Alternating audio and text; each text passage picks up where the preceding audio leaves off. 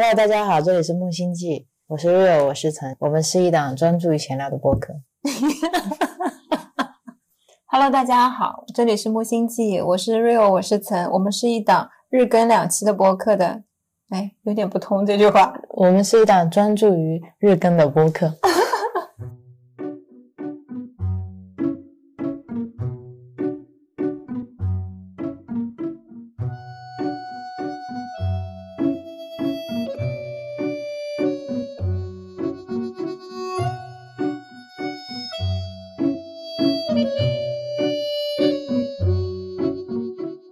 是二零二二年十月六号，目前是晚上十九点三十七分。刚刚录完一期播客的我们，紧接着录下一期了。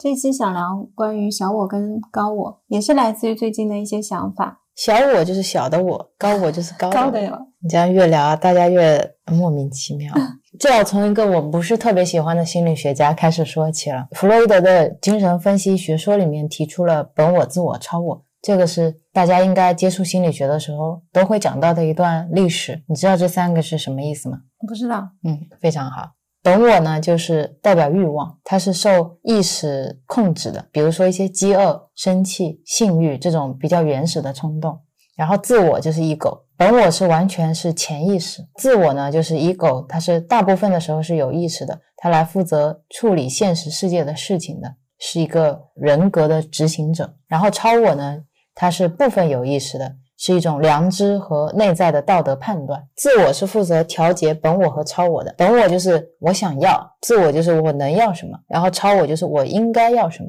超我是一种应然，自我是一种实然，本我是一种原始冲动。所以本我老是跟超我在打架，自我根据现实的环境调和他们两个。啊，它是这样的一个理解，那要是我没有欲望呢？你就没有本我。那如果我今天是一个无欲无求的人，我真的连吃饭我都是那种嗯可吃可不吃你就是超我，啊。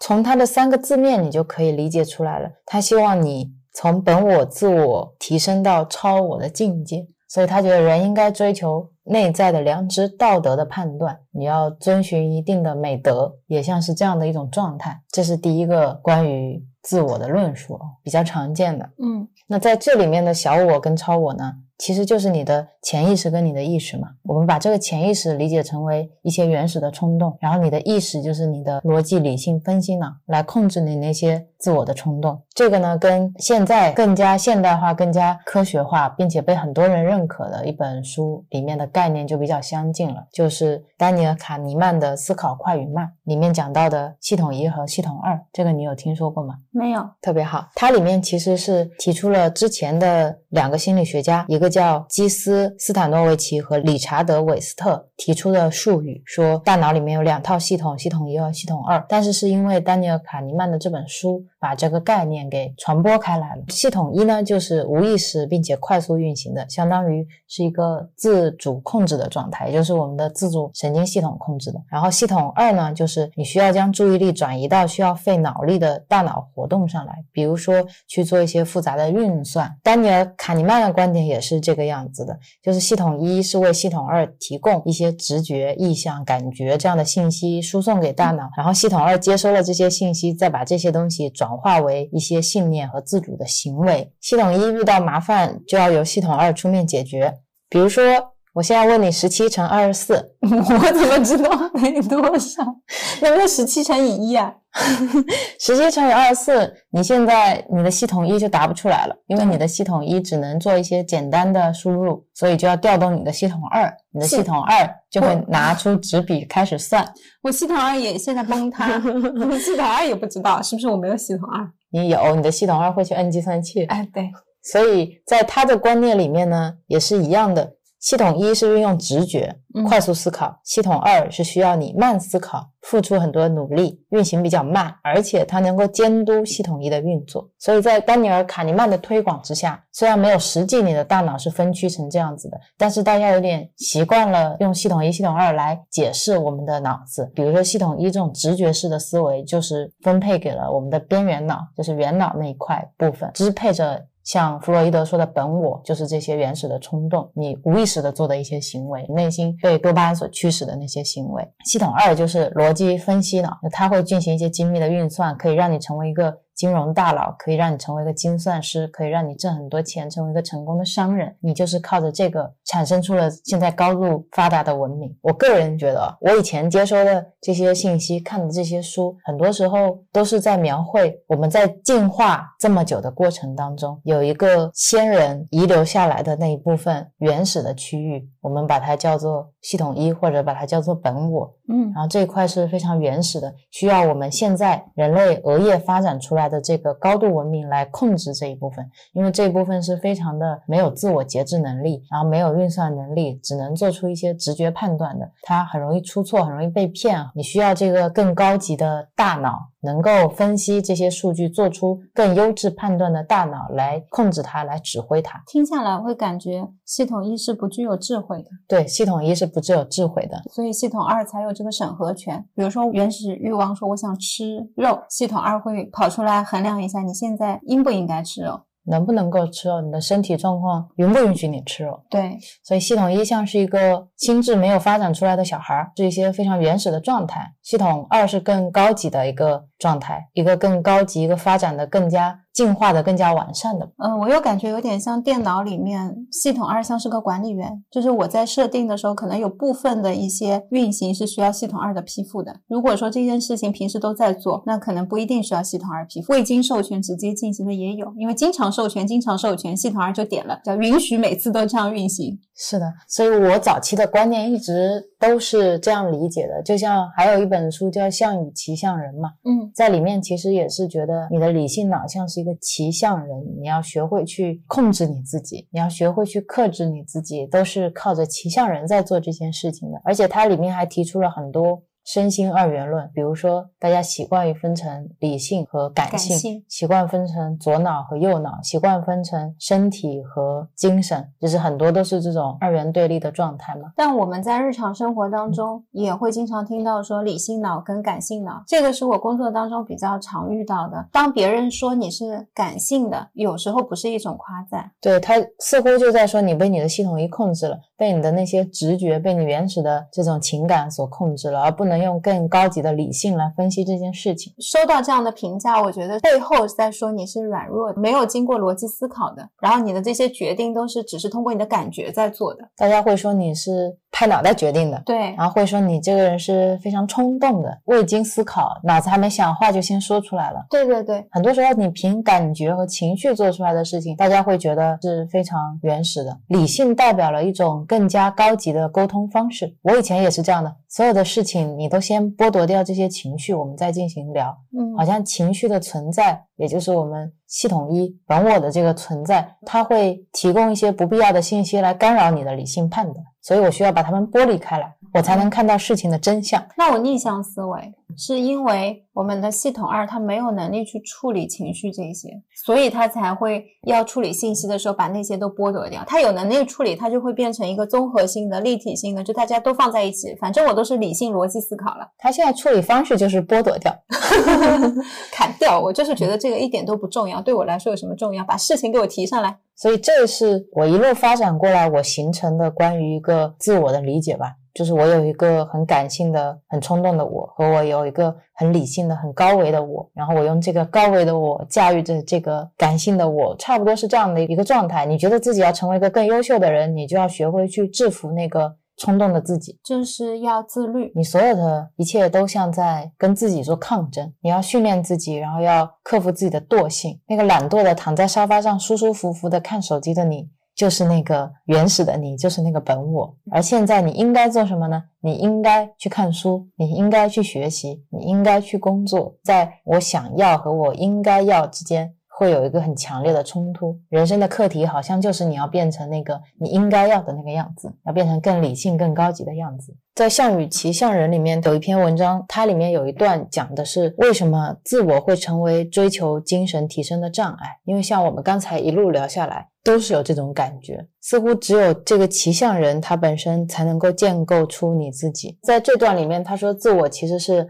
人类进化过程中一个最矛盾的难题，就像普罗米修斯偷的那把火一样，自我让人类更有力量，但是也让我们付出了更高昂的代价，像是一种人类的自我诅咒。他说，在很多宗教方面，其实自我都是一个人类追求精神提升的障碍。他列出了三个理由。第一个理由呢，是因为日常琐事非常多，如果你都是以自我为中心去思考的话。很容易让你困在物质的世界里面。第二个呢是精神层面的改变，其实就是自我的转变。你要去削弱你的自我，你要去裁剪它，你要去杀害它。但是你在削弱它的过程中，一定会引起它的反抗。第三点呢，就是追求精神层面的提升跟成长是一条漫漫长路，你要花很多年的时间去冥想，你去祈祷，你去自我控制，否定自我。但是自我呢不喜欢被否定，所以自我会找理由去扭曲或者欺骗。所以很多时候宗教会说自我是对享乐和名利的依恋，又使人离开美德的道路，是一个撒旦的入口。在这一节的结尾，他说自我是一个神性道德的难题，巨大贪婪的自我就像一堵砖墙，压制着我们的灵魂。这一段我就觉得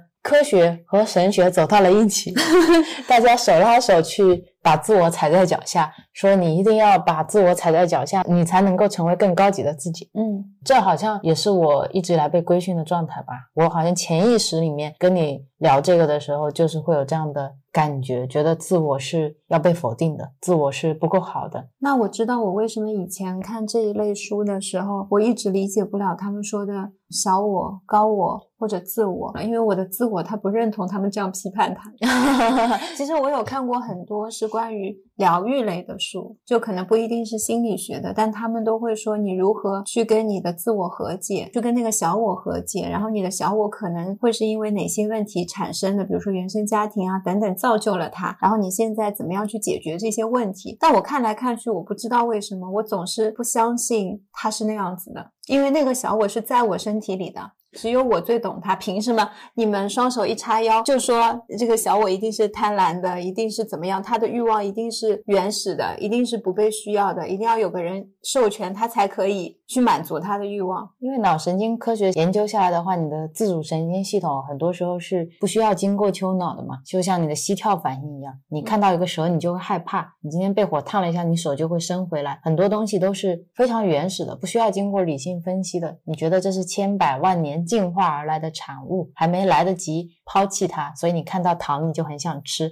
你会不节制自己的去吃，因为这些是人类的劣根性，就是因为进化的还不够高级，所以这些东西还没有。我好像潜意识被编程进来很多这样的思想，而在佛学里面呢，其实是有一个更高维度的自我，那个更高维度的自我就是我们今天要讨论的高我。其实这个高我呢，是一种虚幻的潜意识状态。你需要达到这种潜意识状态的时候，你才能够真正的去理解你自己，理解这个世界。我觉得在科学里面呢，你理性分析，你能挣很多钱，那是一个高我。然后你那个只爱吃糖，只爱喝奶茶。碌碌无为的是小我，我觉得他们在说小我的时候，像是把一些事情啊、情绪啊，把他们都归进去了，就是小我是一个类别一样，在那个里面没什么正面的事情。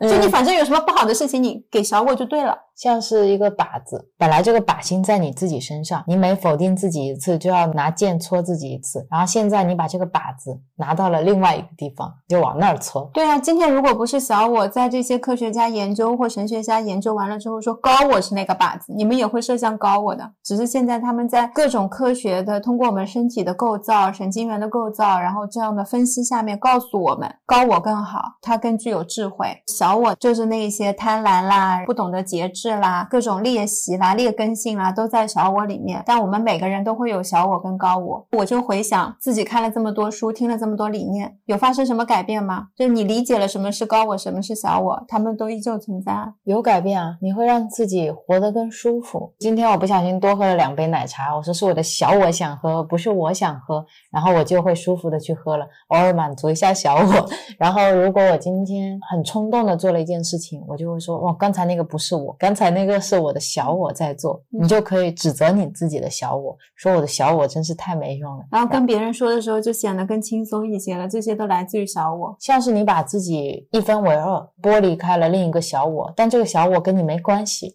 这个小我是一个大家都有的一个我们称之为劣根性的东西，嗯每个人都有。我们有个小我的池子，大家往那个池子里面去辱骂也好，去憎恶也好，这些小我所有的后果好像都是他们来承担。我只要说我是被这些小我驱动才做下这些事情的，我似乎就跟这些事情的后果分开了。我有这种感觉。嗯会让你的日子过得更加轻松，少一些自责。那我在小我的这个角度，觉得他超委屈的。我以前没有想过这个角度，我也是我们这两天聊天之后，我才开始意识到，呃，人类很喜欢把善恶对立起来说嘛，嗯就说有一些人是坏人，有一些人是好人，但很多时候会说一个人内心是既有善又有恶的，你好像把自己内心的那份善就归结为是高我，把内心的那份恶归结成为是小我，嗯然后现在你把这个恶拿出来了，所以你永远只有善指导的这个恶，然后这个恶偶尔犯恶的时候，你就往下关爱的看着他，凝视他，你就可以尽情的把所有的责任去推卸他，你的内在会非常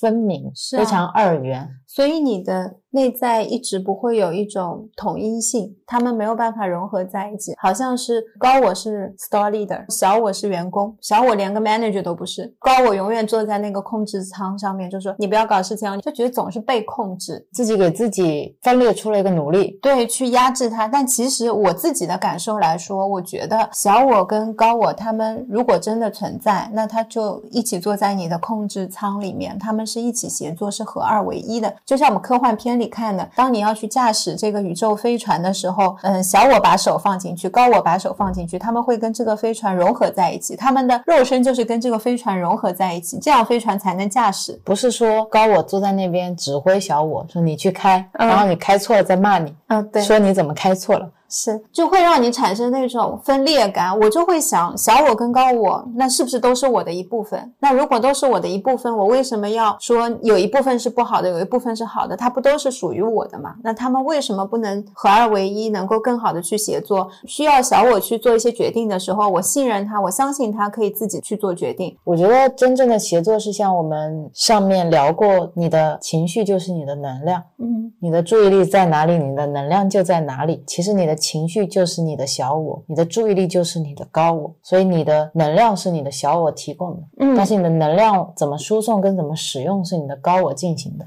这个观点很不错。对啊，所以我觉得他们是这样子去协同的。如果按照 Doctor Joe 的说法，你的身体会变成你的心智，就是你可以给自己做很多套程序。那么你可以利用你的高我给小我做出很多好的程序，让小我可以更加顺畅的去运行这些好的程序，然后你高我来负责更好的去优化这些程序。我觉得这是他们两个嗯要协作的方式。对，比如说今天我的高我会让我的小我身体养成一个睡前看书的习惯，然后你放心的把这个习惯就交给小我去做，然后高我来想想有哪些书好看，最近要看什么书？怎么样筛选？然后小我就每天都会看书。然后小我来想，我想看半个小时还是一个小时，嗯我的身体是不是累了、困了、想睡了？我看到这些书，如果我觉得这本书看上去我不舒服，那你跟高我可以进行交流。这本书为什么会让你觉得不舒服？你的这个情绪是怎么来的？而不是压抑它。我让你看书的时候，你居然产生了不舒服的情绪，你居然产生了抵触的情绪，你不应该这样子做。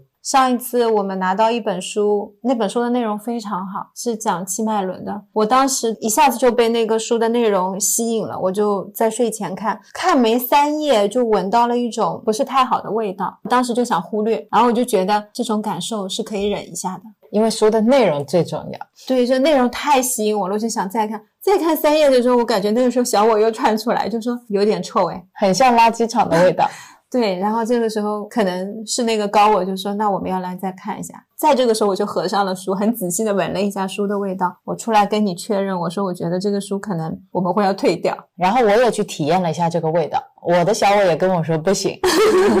受不了。嗯所以我当时会去尊重它，而不是选择忽略它，因为这个气味让我感觉像是它使用的纸质有问题。纸质或者是油墨或者是存放的环境，它不是让书舒适的环境，所以会散发出那种酸酸的、馊馊的，腐烂的味道，嗯，非常不好闻。而这一刻我也能意识到，我的这个小我，如果我们把它定义成小我啊，它是在保护我自己，是，它是在通过气味的方式杜绝我去产生一些不好的影响，所以我我也很感动啊。对，我们就为这一次自己通过气味判断了书，觉得哇，这真的是太棒，然后就会开始留意其他的书是什么味道呢？再有新书到家的时候，你就会发现，也有一些书的味道是像你去新华书店买回来书的味道，你知道这些书平时就是跟书放在一起，它的仓库环境是干燥的，然后有一些书呢就是油墨的味道，就是书跟书有不同的感觉。然后我再说回《项羽骑象人》这本书，它其实某一些角度写的维度会更多一点。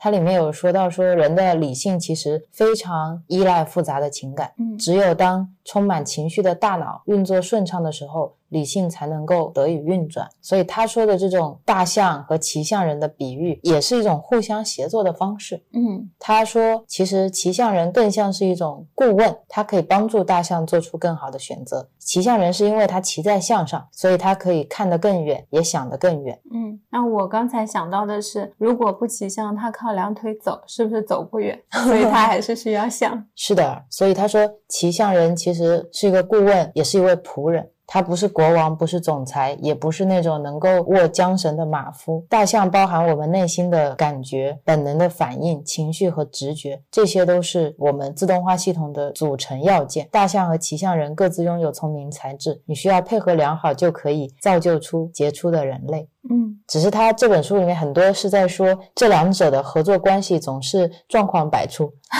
嗯，正是因为他们的状况百出，很容易让关系变得很紧张。他们需要有一个火花，或者说是一种信念，或者说是一种价值观，他们需要那个 spark。如果有的话，他们就能合作很好；如果没有，我感觉就是一会儿去那儿，一会儿去那儿。他们的那个 spark 就是北极星，对，但它北极星确实是一种价值观、一种愿景、一种理念。因为当我知道我是一个什么样的人，就像我们创作这个品牌一样，我知道我今天是想做一个什么样的一家店，我们说的非常清楚，我们的品牌理念是什么样的之后，我们说出来的话、做出来的事和感觉都是一致的，是一种心口合一的感觉的时候，那你的小我和高我已经站在同一条线上。对他们老是一会儿往北，一会儿往南，不能走到一起，就是少了那颗北极星。所以我们要做的是，我们找到那颗北极星，他们就不会分裂。其实没有所谓小我一定是不好，就像 Doctor 就是说，你的意识可以让你生病，它也可以让你康复，就是一样的概念。你的小我可以去做那些你觉得不好的事情，他一样可以做很多很好的事情。因为他有能力。对呀、大家都各自占有了不同的能力属性，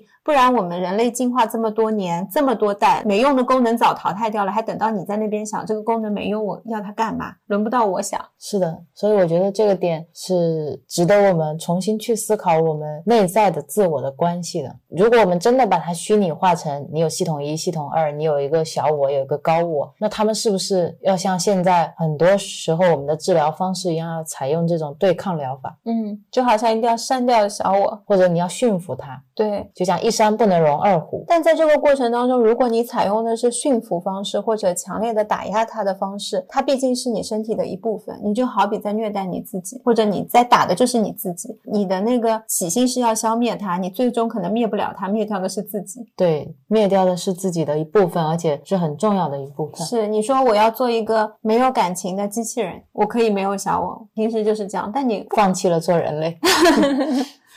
放弃了体验情绪。这也只是给自我的一种安慰，你是做不到说我什么东西都没有情绪的，因为你的生理自动会有这样的反应。是的，我发现当你体验到了你的小我和高我他们在同一条船上的时候，就是一件很快乐的事情。是一种非常喜悦的感觉，就脑子里面不会有两个声音，A 说我今天想去这样，B 跳出来说不行。去掉了这一步之后，大家都说好，那我们一起去玩吧，你就会尽情的享受玩乐。或者你今天说啊，我今天好想吃炸鸡，对方说你去吃吧，那你就去吃炸鸡了。没有说一个东西在某一些角度下看它一定是坏的，一定是好的，都有很多的可变性。可能高我说啊，你想吃炸鸡，你去吃吧，你去吃五个鸡块，五个鸡块对你一天的热量造成不了什么大的影响。然后小我很开心的去吃，吃完了以后跟高我说，好像没有以前好吃了，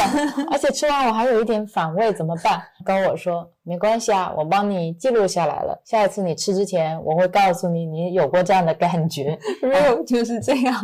你好像是没有什么这种分裂的体验的是吗？你有什么呃小我高我打架很厉害的时候，或者是需要某一刻觉得自己需要疗愈的时候吗？吃炸鸡，只有吃炸鸡这么普通的？还有薯条、嗯。肉肉嗯，没有了，你呢？我很多，我觉得我有很多被压抑、隐忍下来的情绪，是我可能没有办法在当时就释放的，我就会把它都压缩在那个里面，就觉得这些东西埋一埋就没有了。我觉得那个是当时小我跑出来说我不开心，我不想这样，但是另外一个高我更理性的告诉他，你现在去发脾气，然后你现在去说这些话不是最好的决定。显得你很作，对很矫情。或者是显得你不懂事，显得你不孝顺，就是或者是嗯、呃显得你不该在这样的职位上面去说这样的话，嗯，显得你这个人不懂规矩，或者你不好相处。或者你不识抬举、不明事理、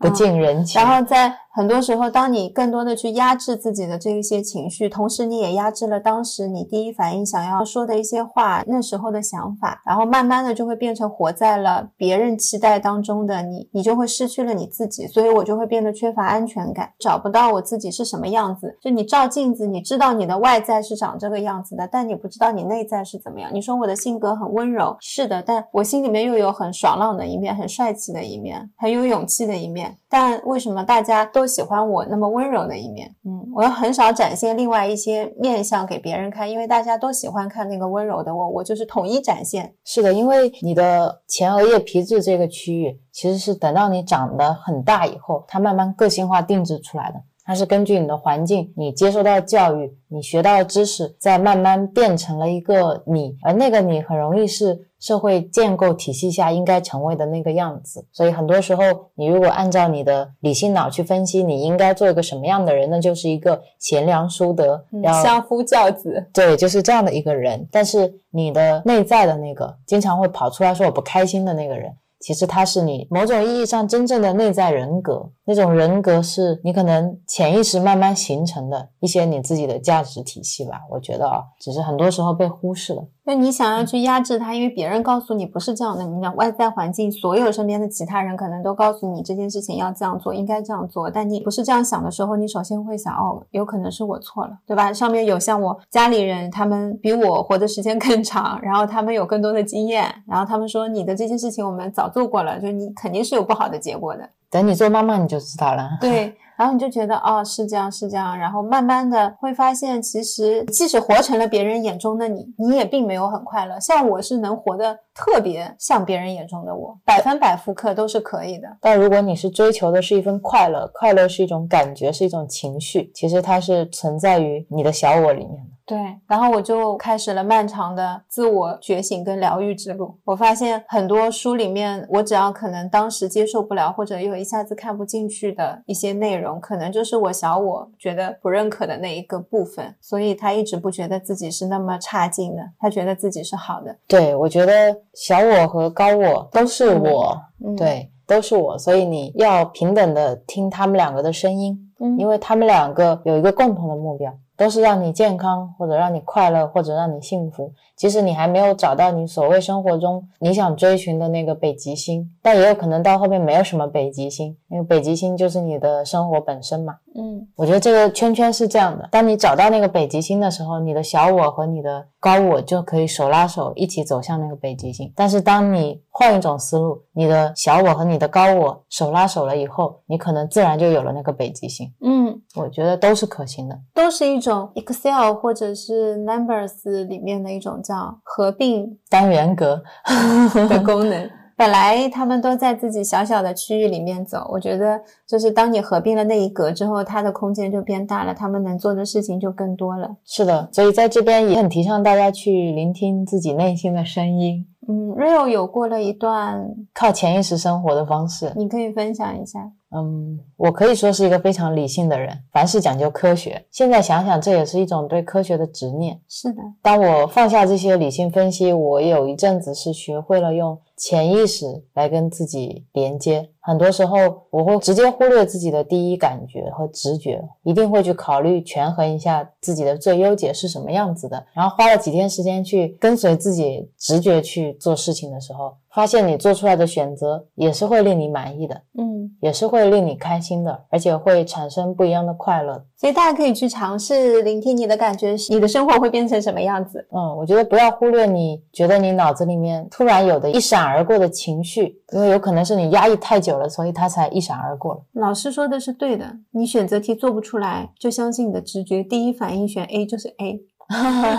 改了反而错了。对，然后第二反应想了一下，去了 D，结果出来它就是 A。嗯，A 不一定是对的，但是不要剥夺小我的权利。如果他真的是被压抑了很久的话，也要给他一些时间去适应。就你突然告诉他说：“哎，我放你出来了”，那他也难免有时候会有一点逆反心理，或者是会失误的地方，也是在慢慢试着合作跟走路吧，给自己更多的一些空间跟自由度，不要把自己压着，好像事事我都要做正确的决定。其实，在我这里，我觉得事情没有一定的对错，就是总归你每一个选择都会得到它相应的不同的视角。哦，有很多时候你说小我是具有欺骗性的，具有迷惑性的、有诱惑性的，会让你堕落，会让你沉沦的一个很重要的原因，就是因为你一直在压制他。对，他就好想好想出来，一开始跟你好好说不行。对，我觉得真的有可能是他扭曲掉的一个原因。嗯如果你把他应有的价值拿给他，就像你说的，他有自己的智慧和才能。我知道了，中国的古语叫“水能载舟，亦能覆舟对你如果能让他去载舟，那你就可以走得很远”。。是你要是非得让他覆舟，他也是会覆得很好。最后再说一下，点题一下，嗯你的情绪就是你的能量。嗯，这句话是给我带来很多起心动念上面的一些影响。它也算是我们对你的情绪就是你的能量这一期播客的呼应吧。嗯，大家要记得，你的小我就是你的情绪，你的情绪就是你的能量。在你在做这件事情，你有这个起心的时候，你就已经得到了。嗯，所以这就是我们今天的分分享好，那大家拜拜。再见。